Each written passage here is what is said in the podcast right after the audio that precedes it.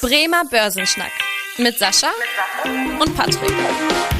Moin und herzlich willkommen zu einer neuen Podcast-Folge. Mein Name ist Patrick Pech, mit dabei ist wie immer der Sascha Otto und wir beide schnacken jede Woche in diesem Podcast über ein spannendes Börsenthema. Ja, und wie letzte Woche angekündigt, geben wir euch heute mal einen Überblick über Aktien von Unternehmen, die im Bereich der Wasserwirtschaft tätig sind. Und unsere Zahl der Woche in diesem Zuge lautet 770 Millionen. Und die Auflösung erfahrt ihr wie immer in der heutigen Podcast-Folge. Unser Thema der Woche. Ja, bevor wir zu dem Thema der Woche kommen, auf Wunsch des äh, Zuhörers, äh, werfen wir auch zunächst mal einen Blick auf die aktuellen Wirtschaftszahlen. Wir haben ja letzte Woche angekündigt, dass da China schon die erste Zahl gemeldet hat. Die sind ja immer so ein bisschen früher dran mit dem Wirtschaftswachstum fürs erste Quartal. Und jetzt kamen auch die anderen Länder um die Ecke, und zwar Deutschland, der Euroraum im Ganzen und die USA mit den Wirtschaftszahlen. Sascha, hast du ein kleines Fazit für uns? Wo lief es in den ersten drei Monaten diesen Jahres gut? Gut, wo lief es nicht so gut? Naja, in Deutschland haben wir erstmal Stagnation. Also wir liegen jetzt quasi bei den Daten bei Null. Mhm. Damit wurde zwar die Rezession verhindert, also wir haben jetzt tatsächlich ganz knapp, sind wir von der Rezession weggeschlittert, aber am Ende ist natürlich Nullwachstum jetzt auch nicht großartig. Mhm. Also die Märkte haben das schon eingepreist. Der ein oder andere hatte ja auch das in der Prognose schon geäußert gehabt im Vorwege. Also kann man da jetzt erstmal ein Stück weit sagen, dass Deutschland, ich sag mal, den Umständen entsprechend ganz gut durch die Krise gekommen ist, aber es ist sicherlich auch nicht glorreich, was da passiert ist. Ähm, in der Eurozone sieht es auf jeden Fall noch mal ein bisschen besser aus mit plus 0,1 Prozent, auch nicht so glorreich. Mhm. Portugal hat den größten Anstieg mit 1,6 Prozent und Irland hat den größten Rückgang mit minus 2,7 Prozent.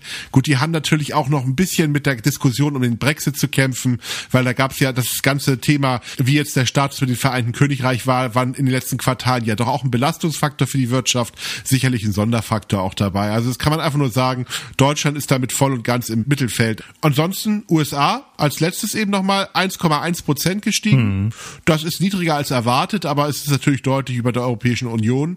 Also so richtig Euphorie sieht anders aus. Hm, also man kann einfach mal sagen, so eine 3 minus wenn man es mal in der Schulnote bespricht, was da so die BIP-Zahlen momentan so darstellen würden aus meiner Sicht. Okay, also kann hier der Euroraum noch die Schulbank drücken, um eine bessere Note zu bekommen. Dann, du hast schon die USA angesprochen, lass uns mal den Blick rüberwerfen.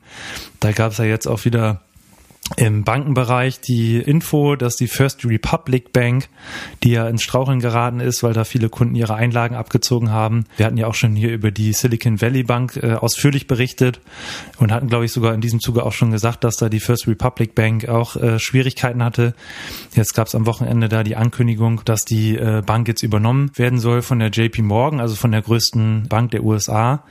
Und da ist der Kurs ja der First Republic Bank, wenn man sich die Aktie mal anschaut, wirklich enorm in den Keller gerauscht. Also seit Jahresanfang 99 Prozent im Minus.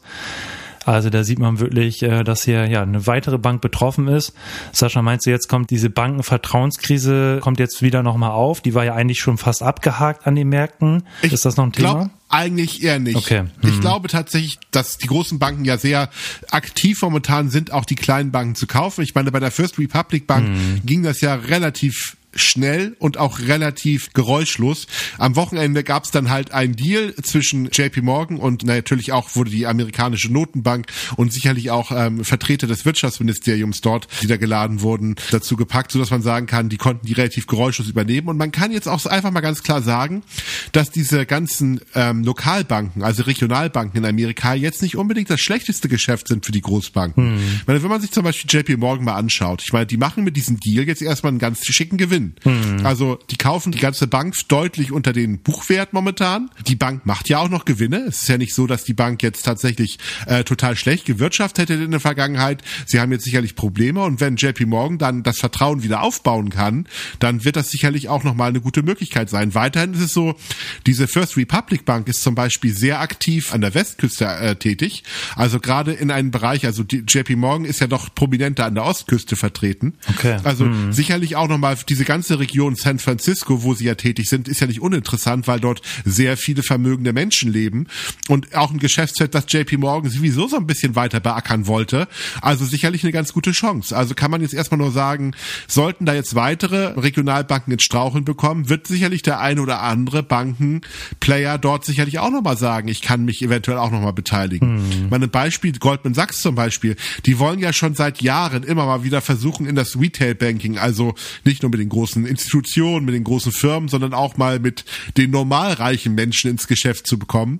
Das haben sie bisher noch nicht äh, strategisch vernünftig angegangen und vielleicht wird die eine oder andere Bank da ja vielleicht auch nochmal ein interessantes Target werden. Also ich bin da nicht so pessimistisch, weil solange sich irgendwie immer noch Geschäftsopportunitäten daraus dieser Situation ergeben, mhm. werden wir, glaube ich, keine richtige Krise sehen und äh, die Märkte werden deswegen auch nicht dann verunsichert. Sieht man ja auch heute schon an den Kursen. Die Märkte haben ja heute auch tatsächlich neue Höchststände erreicht. Insgesamt scheint der Markt das als nicht kritisch zu sehen. Spannend, was da passiert, diese Konsolidierung am US-Bankenmarkt. Ist natürlich die Frage, inwieweit wir hier in Europa da noch weitere Tendenzen in diese Richtung sehen. Äh, ansonsten gab es auch noch vielleicht das Thema Wirtschaft, aktuelle Zahlen abzuschließen und dann zu unserem Thema der Woche zu kommen. Auch noch jetzt die Inflationszahlen aus Deutschland, die auch immer für viele interessant sind. Da kommt man jetzt im April sehen, dass da die äh, Konsumentenpreise nicht mehr so stark gestiegen sind wie noch im März im Vergleich zum Vorjahr, also von 7,4 auf 7,2 Prozent ist da die äh, Jahresrate runtergegangen.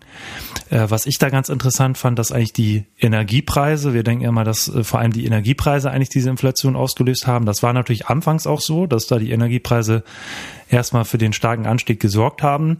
Aber mittlerweile sind wir dann bei einer Jahresrate von 6,8 Prozent, sogar unter der Inflationsrate. Und eigentlich sind mittlerweile ja die äh, Nahrungsmittel und ja auch äh, die allgemeinen Preise des täglichen Bedarfs, sage ich mal, da sieht man jetzt eher den Anstieg, also diesen Zweiteffekt, den wir da bei der Inflation auch immer kennen, dass die Nahrungsmittelpreise jetzt um über 17 Prozent angestiegen sind. Im März war das sogar noch höher, jetzt ist das leicht zurückgegangen, aber auf jeden Fall sehen wir da eben, dass jetzt nicht mehr die Energiepreise da die die Haupttreiber der Inflation sind. Deswegen gibt es auch immer diese EZB-Vertreter, die sagen, ja, jetzt ist es noch zu früh, wieder irgendwie von Zinssenkung oder so zu sprechen oder den Zinserhöhungskurs auszusetzen. Und äh, deswegen plädieren ja auch einige dafür, den, äh, die Zinsen weiter erstmal noch ein bisschen zu erhöhen, um jetzt eben auch diese anderen Thematiken in den Griff zu bekommen. Also ich bin gespannt, wie jetzt die EZB darauf reagiert und auch die FED. Das wird sicherlich nochmal ein Thema sein. Sascha, hast du da noch irgendwelche Ergänzungen zu zum Thema Inflation, Geldpolitik oder warten wir da erstmal die nächste, die nächste Notenbank-Sitzung ab? Ja, ich glaube, das äh, sind ja immer spannende Sitzungen, die wir dort haben. Ich meine, Donnerstag geht's ja zur Sache. Jetzt denke ich mal hier in Europa, äh, Europa mhm. wobei die wird weniger spannend werden. Ich glaube, da wird tatsächlich dann eine normale Erhöhung kommen, also 25 Basispunkte. Mhm. Und äh, dann wird die Aussage kommen, wir gucken uns an, was so weiter passiert. Ich glaube, die Amerikaner, da wird es dann viel, viel spannender werden, weil die haben sicherlich mehr Handlungsspielraum. Vielleicht auch ein bisschen mehr Handlungsdruck, jetzt den Zinserhöhungszyklus mal zu beenden. Die wollen natürlich auf keinen Fall, dass diese Bankenkrise äh, weiter eskalieren würde. Und weitere starke Zinssteigerungen könnten das natürlich mhm. weiter forcieren, das Thema. Ja, da geben wir euch auf jeden Fall ein Update, wie es da weitergeht. Dann würde ich sagen, kommen wir zu unserem Thema der Woche, und zwar die Wasseraktien bzw. Unternehmen, die irgendwie im Bereich der Wasserwirtschaft tätig sind, also sei es jetzt die Trinkwasserversorgung, die Abwasseraufbereitung oder es gibt auch einige Unternehmen, die Analysegeräte herstellen, die Pumpen herstellen, irgendwie um das Wasser, den Abwasser zu ähm, durch Rohre zu liefern.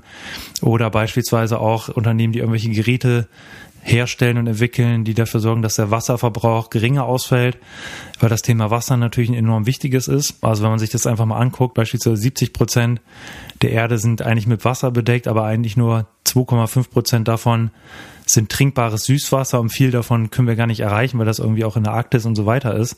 Das heißt, nur ein Bruchteil von dem Wasser, was auf der Erde ist, ist irgendwie nutzbar. In dem Zuge haben wir auch unsere Zahl der Woche.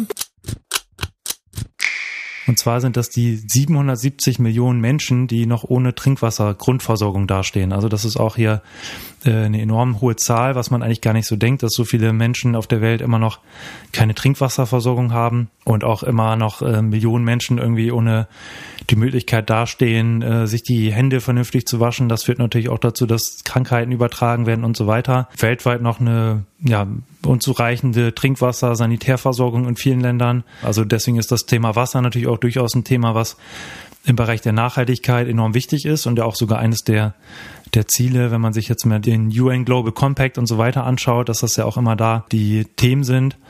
Und da gibt es auch jetzt einige Unternehmen an, an der Börse, die sich damit beschäftigen. Sascha, magst du uns mal einen Einblick geben? Was fällt dir so ein? Welches Unternehmen irgendwie im Bereich Wasserwirtschaft tätig ist und auch eine Aktie, äh, wo, wo man auch beispielsweise eine Aktie von kaufen kann. Ja, zum Beispiel American Waterworks ist der größte Wasserversorger in Amerika, also hm. mit einer Marktkapitalisierung von ungefähr 26 Milliarden Euro, also ein sehr, sehr großes Unternehmen, betreibt natürlich dann in der Form dann quasi die Wassernetze und kümmert sich natürlich darum, äh, um die Wassergewinnung, also all das, was notwendig ist, um Wasser zu bekommen und auch an die Menschen zu verteilen, also großes Unternehmen in dem Bereich. Genau, und das ähnliches Geschäftszweig wie, die, wie bei der American Waterworks ist auch bei der Veolia. Also das ist ein französisches Unternehmen mit Sitz in Paris.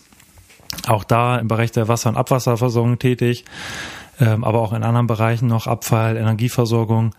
Also eigentlich dieses klassische Geschäft, Marktkapitalisierung von rund 20 Milliarden Euro, also ein bisschen kleiner als die American Waterworks, ähm, aber eben europäisches Unternehmen. Sascha, hast du noch irgendwelche anderen Unternehmen, die irgendwie vielleicht äh, außerhalb der Grundtätigkeit, sage ich mal, Abwasser, ja. äh, Wasserversorgung tätig sind. Zum Beispiel Xylem könnte man noch mal nennen, ein US-amerikanisches Unternehmen, mhm. äh, was sich quasi naja, so ein bisschen der Spartenhersteller. Sie stellen halt Wasseraufbereitungssysteme her, Pumpen, Analysegeräte, also quasi die Dinge, die jetzt dann natürlich American Water Works benutzt, um tatsächlich das Wassernetz zu betreiben, aber das machen sie natürlich auch weltweit. Mhm. Sie dabei tätig, um das in der Form zu machen und die stellen halt quasi die notwendigen Technologien zur Verfügung, damit man da dann tatsächlich auch ein gutes Wassernetz betreiben kann. Hm, Marktkapitalisierung von bei 17 Milliarden Euro ungefähr. Okay. Mhm. Und dann würde ich mir nochmal die Geberit-Aktie äh, schnappen. Geberit als ähm, Schweizer Unternehmen tätig im Sanitärbereich, kennen wahrscheinlich auch viele irgendwie aus dem privaten Bad oder WC, dass da einige Anlagen verbaut sind. Da sind eben die Produkte, die das Unternehmen herstellt, also Spülkästen, Armaturen oder auch im Bereich der Rohrleitungssysteme. Und da ähm, Geberit auch darauf stark fokussiert, irgendwie zum Beispiel an Wasserverbrauch heranzugehen, dass der eben gesenkt wird. Äh, Marktkapitalisierung von rund 17 Milliarden Euro. Also da auch ein großes Unternehmen, ein bisschen Spezialsektor, würde ich sagen. Und dann gibt's natürlich auch weitere ähm, Unternehmen wie irgendwie ja, Evoqua Water, die irgendwie Wasseraufbereitungsanlagen produzieren und liefern und installieren. Ja. Aber Sascha, würdest du das Thema Wasser als, als spannendes Thema einordnen oder ist was an der, du bist auch aus dem Portfolio-Management, würdest du sagen, das ist ein Thema, wo man sich jetzt aktiv mit beschäftigen sollte oder ist das wirklich eher noch so, eine, so ein absoluter Nischenbereich? Wie schätzt du das Ganze aus der Investmentsicht ein?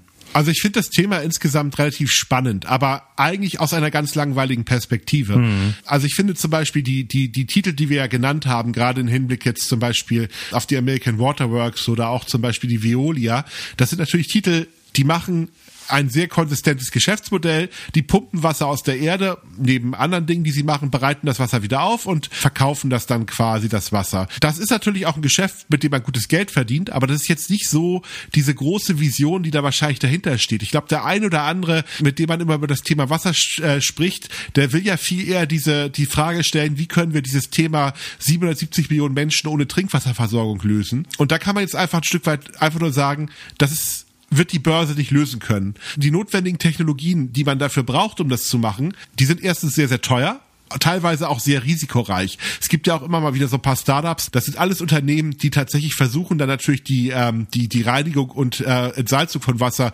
deutlich mit weniger Energieaufwand zu betreiben. Und das führt natürlich auch ein Stück weit dazu, dass das unter Umständen auch mal nicht funktioniert und die Unternehmen pleite gehen. Das Zweite ist auch so ein bisschen, wir haben da natürlich so die Situation, dass wir ganz ganz viele Staaten haben, die relativ reich sind, vermögend sind und über auch ein gutes Wassersystem verfügen. Mhm. Da gibt es natürlich auch häufig nicht so die Notwendigkeit mehr, jetzt unbedingt in diesem Moment jetzt tatsächlich in hochinnovative Technologien zu investieren. Sicherlich haben wir auch einen Wassermangel, keine Frage, aber das können wir auch mit, ich sag mal, Sparmaßnahmen lösen. Da brauchen wir keine Entsalzungsanlagen. Israel sicherlich so ein Sonderthema, gar keine Frage, als, als eines der wenigen Länder, die einen eigenen Wasserminister haben und natürlich sehr viel Geld auch äh, zur Verfügung Stellen, das zu machen, wäre so ein Sondermarkt, wo man sich das mal anschauen kann. Aber leider muss man fairerweise sagen, die meisten Länder, bei denen die Wasserknappheit sehr, sehr groß ist, haben relativ wenig Geld. Das heißt, unattraktives Geschäftsmodell für viele Unternehmen und deswegen auch für die Börse nicht so das relevanteste Thema. Und deswegen bleibt es eigentlich schwerpunktmäßig bei den Klassikern und bei den klassischen Versorgern. Und da wird man natürlich auch nicht diese ganz großen Renditen erwirtschaften können, sondern eher so diese klassischen ähm, mhm. Titel, die jetzt eine gute Dividende zahlen, kontinuierliches Geschäftsmodell haben, aber nicht so diese Aktie, die sich jetzt innerhalb von wenigen Tagen verdoppeln wird, was ja viele Menschen sich wünschen.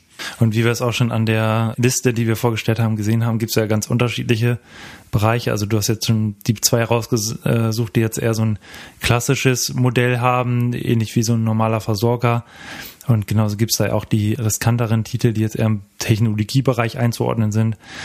Ja, also durchaus für den, für einen, den einen oder anderen würde ich sagen, die das Thema total interessiert, äh, kann man sich auf jeden Fall mal anschauen. Aus Börsensicht natürlich sieht man ja auch an den Marktkapitalisierungen, sind das ja ähm, große Unternehmen, aber ja. aus Sicht der, der Gesamtbörse, sage ich mal, äh, spielen die jetzt für den Gesamtmarkt jetzt nicht die mega große Rolle, würde ich jetzt mal einfach mal sagen. Ich würde gerne noch mal. Sascha, du hast auch noch eine Ergänzung. Ja, mhm. gerne noch eine Sache ergänzen, ne? Also, weil ich glaube, häufig schwingt ja auch so ein bisschen so diese, diese Idee dahinter, Wasser wird immer knapper, wir verbrauchen immer mehr Wasser. Mhm. Wenn es jetzt das tolle Unternehmen gibt, was das Problem lösen kann, weil sie jetzt eine super effiziente Technik haben, dann müsste man damit ja viel Geld verdienen. Ich glaube, das ist eine ganz gefährliche Frage, die man sich da stellt, weil sollte Wasser immer knapper werden in der Welt und sollte es wirklich so ein Unternehmen geben, was in der Lage ist, so eine Technologie in der Form auch äh, den Markt zur Verfügung zu stellen, dann besteht natürlich auch das Risiko, dass die Patente weil es tatsächlich notwendig ist, einfach den Unternehmen weggenommen werden. Einfach aus der Situation heraus, man sagen würde, hm. okay, wir haben jetzt eine Wasserknappheit in bestimmten Regionen. Das Wohl der Menschen liegt über dem Wohl des Unternehmens und ähm, dann könnte natürlich so etwas in der Form auch passieren. Hat man auch schon teilweise in der Pharmazie gesehen, dass äh, natürlich auch Patente teilweise zwangsweise ausgesetzt wurden. Häufig ist natürlich auch ein großer Druck auf solche Unternehmen dann dort, weil ich meine, kein Unternehmer möchte natürlich dastehen und sagen und und als das Unternehmen sein, was äh, armen Menschen Wasser vorenthält, also von der Sache her. Deswegen gibt es da häufig auch diesen Druck, diese Patente dann freizugeben mhm. oder deutlich unter Wert zu verkaufen. Und dann ist natürlich immer die Frage, ist das gegebenenfalls ein Geschäftsmodell oder nicht? Also deswegen, ich verbleibe da lieber dann so ein bisschen bei den konservativen Aktien dabei, weil diese Frage sollte man sich vielleicht auch mal stellen, wenn man sich das anschaut und auch, ob man unbedingt möchte, dass man sehr stark an der Knappheit profitiert oder nicht. Mhm. Stimmt, weil das ist ja auch das Thema, dass nicht jedes Unternehmen, was im Bereich der Wasserwirtschaft tätig ist, jetzt gleichzeitig auch ein nachhaltiges Unternehmen ist. Da, wie du auch schon gesagt hast, gibt es ja auch durchaus die Unternehmen, die irgendwie da ja, weil sie eben kommerzielle Zwecke verfolgen, äh, nicht unbedingt immer zum Wohle der, der Menschen handeln. Das heißt, dass äh, man irgendwie das gleichsetzt. Ich investiere jetzt in irgendwelche Wasseraktien oder Wasser-ETFs oder was auch immer, dass man da gleichzeitig irgendwas Gutes mit tut. Ja, das muss man da ja auch definitiv ein bisschen bezweifeln oder sich ganz genau eben das Unternehmen anschauen, in das man jetzt investiert. Genau, dann würde ich auch sagen, ja, kommen wir zum Ende der heutigen Podcast-Folge. Ähm, nächste Woche haben wir einmal eine Pause, ähm, weil Sascha und ich da beide im Urlaub sind. Und wir melden uns dann die Woche danach wieder, beziehungsweise ich wahrscheinlich nur ich alleine oder mit einem anderen Kollegen. Weil Sascha, du hast ja deinen verdienten etwas längeren Urlaub nun. Das heißt, äh, dich hören wir erst wieder in ja drei bis vier Wochen oder wie lange bist du jetzt weg? Ich bin jetzt zweieinhalb Wochen weg. Zweieinhalb Wochen. Das heißt, dich hören wir wahrscheinlich so in drei Wochen wieder. Aber die nächste Podcast-Folge erscheint hier deswegen in zwei Wochen. Und äh, in der Zeit könnt ihr natürlich auch gerne Themenwünsche einreichen äh, an die E-Mail-Adresse podcast@sparkasse-bremen.de. Äh, was ich auf jeden Fall auf der Agenda habe, da gab es nämlich auch den Wunsch, dass wir mal auf das Thema äh, Geldmarkt-ETFs eingehen, inwieweit jetzt die Geldmarkt-ETFs zum Beispiel auch eine Alternative irgendwie zum Tagesgeld äh, darstellen. Das heißt, da gehen wir natürlich auch auf jeden Fall drauf ein. Und ansonsten freue ich mich natürlich, wenn ihr dem Podcast hier folgt, auch eine Bewertung da lasst. Und ähm, dann hören wir uns in zwei Wochen wieder. Ich freue mich, wenn ihr wieder einschaltet. Bis dahin. Tschüss. Tschüss. Vielen Dank fürs Interesse. Das war der Bremer Börsenschnack, ein Podcast mit Sascha und Patrick. Noch ein kurzer Hinweis und an dieser Stelle liebe Grüße aus der Rechtsabteilung. Die gesprochenen Inhalte bilden die persönliche Meinung der handelnden Person, also in den meisten Fällen von Sascha und mir wieder. Sie stellen also keine Handlungsempfehlung zum Erwerb oder zur Veräußerung der genannten Wertpapiere oder anderer Finanzinstrumente der genannten Emittenten dar. Bei Fragen wende dich gerne an deinen Berater.